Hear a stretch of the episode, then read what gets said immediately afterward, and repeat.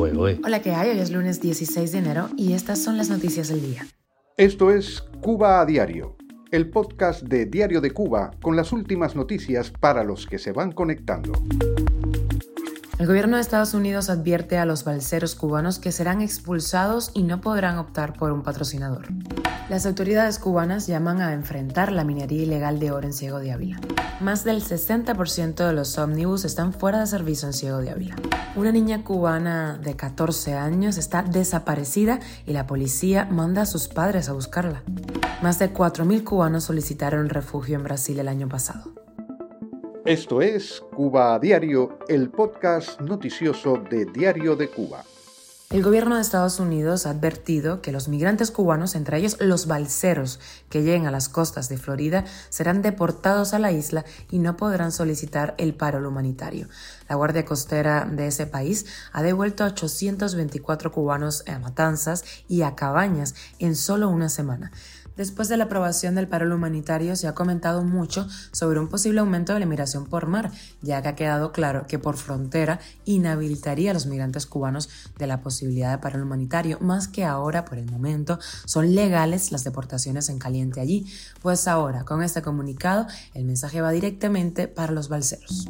El Ministerio Cubano de Energía y Minas llama a fortalecer el enfrentamiento a la minería ilegal de oro en Gaspar el Pilar, una zona de Baraguán en la provincia de Ciego de Ávila. Además de las acciones legales asociadas a este delito, también advirtió sobre la seguridad eh, para la salud de las personas implicadas en esta actividad al no contar con el equipamiento y medios adecuados. Esto de acuerdo con la Agencia Cubana de Noticias. Esta no es la primera vez que las autoridades cubanas confrontan la actividad de extracción furtiva de oro en Baragua, así lo recuerda la agencia de noticias EFE. A finales de 2021 aplicaron medidas contra unas 300 personas, entre residentes del lugar y de las provincias de Camagüey, Las Tunas y Holguín. Estaremos dándole seguimiento a esa noticia. Cuba a diario. Más del 60% de los ómnibus de transporte público en Ciego de Ávila y aproximadamente la mitad de los camiones con carga de pasajeros estuvieron fuera de servicio como promedio durante el año pasado. Manuel Marín Torres, director general de la empresa de transporte en Ciego de Ávila, reconoció que el transporte público en esa provincia es casi inexistente. La crisis del transporte tiene sus mayores causas en el déficit de combustible y de piezas de repuesto. Las autoridades se justifican y apuntan como logro que se mantengan servicios mínimos con el traslado de pacientes. Gracias. Y una adolescente cubana de 14 años, Salet María Veroides Moisés, se encuentra desaparecida en Santiago de Cuba, así lo denunció este viernes la activista Anabelquis Ferrer García en su perfil de Facebook. La niña es hija de Ana Milagros Moisés, miembro de la UNPACO y promotora de Cuba Decide. La adolescente tiene trastorno de la personalidad. El jueves salió de la escuela y aún no ha regresado a su hogar, escribió Ferrer García. Según los familiares, la única respuesta que ha recibido de las autoridades cubanas es que el padre debe salir a buscarla y llevarla para el centro de menores. Si no lo hace, será encarcelado porque según la jefa de menores, él firmó un documento comprometiéndose a que su hija no volviera a irse, dijo Ferrer García. La opositora compartió un número de teléfono de la familia de la niña, es el 551-35653, en caso de que tenga alguna información. Cuba a diario. Migración es la palabra que define el año 2022 para los cubanos. Más de 4.000 cubanos solicitaron refugio en Brasil el año pasado. Ellos fueron la segunda nacionalidad en las solicitudes. Solo 1.043 de estos 4.000 recibieron esa condición migratoria.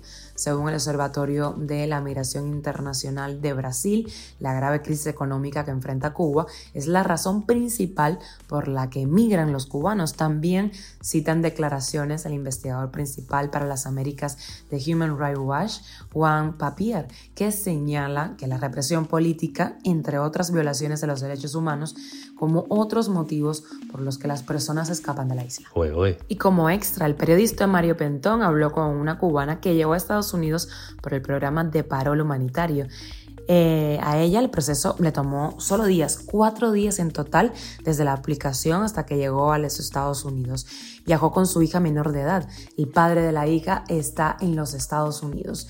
Esto dice sobre la entrevista ya cuando llegó a Estados Unidos. Para nada fue complicado. Sí fue largo porque ellos tienen que hacer una serie de documentación que, que toma un tiempo determinado, pero en realidad me hicieron dos preguntas Solamente me preguntaron la dirección donde me iba a quedar, que incluso como estaba nerviosa se me había olvidado la dirección de mi niña y me dieron la opción de llamarla al teléfono y que me lo dijera al teléfono. Y si mi hija, la otra pequeñita que entró conmigo, si era hija mía. Ya, fueron las únicas dos preguntas que me hicieron en mi caso. Estuve unas cuatro horas aproximadamente, más o menos.